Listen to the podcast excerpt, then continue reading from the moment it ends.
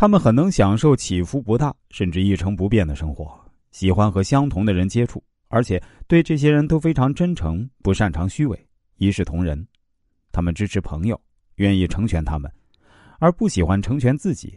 他们乐于看到别人快乐健康，他们的自我意识是建筑在适应别人身上。于是，他们与环境总是协调一致。在日常生活中，他们喜欢每天做相同的事儿，这样生活比较安详。他们也喜欢平平常常的消遣，如运动、公益、下棋、看电视等。其实，他们很乐意配合其他人所做的决策，因为不想负责。他们通常是担任中层主管或是专业技术人士，比如像工程师、医师、教授等等之类的。他们在专业领域上是很称职的，因为中层主管职务有其挑战性，也有尊重和保障，还能够保持内心的安宁。如果选择做高层主管的话，要面对的压力、责任和争执就太重了。在群体中，他们是非常友善的人，就像温和的巨人，善良、高大和强壮，但从不伤害小动物。他们的和蔼可亲，很容易得到别人的信任。但在个人关系上比较淡漠，在情感上习惯把自己隔离起来，保持低调的态度，并且规避别人视为理所当然的情绪起伏，因为他们害怕改变。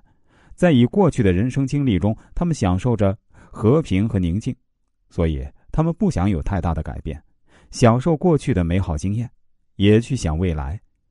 他们不是极力达到目的的人，野心不大，但他们也希望被尊重。他们因袭传统，所以看起来乏味无趣、麻木不仁和自暴自弃。但是从另外一面看，他们也可以说是仁慈善良、无忧无虑和风趣可爱。他们有健忘的毛病，比如说忘掉约会，上了车忘了要去哪儿，到了目的地忘了来做什么，而且也不介意迟到。无论如何，他们总觉得其实任何事儿都没什么大不了，所以也没有什么罪恶感。由于很容易忘记别人，所以当别人记得他们时，他们会非常惊喜和兴奋。虽然如此，这并不是说明他们觉得人际关系非常重要。他们觉得别人不重要，自己也不怎么重要。尤其不要对他们有太大的期望，也不要把他们当做焦点。由于喜欢淡淡的生活品味，不喜欢太刺激的狂喜的生活，所以他们比较喜欢找替代品，看电视、吃东西。看漫画和随意遐想等。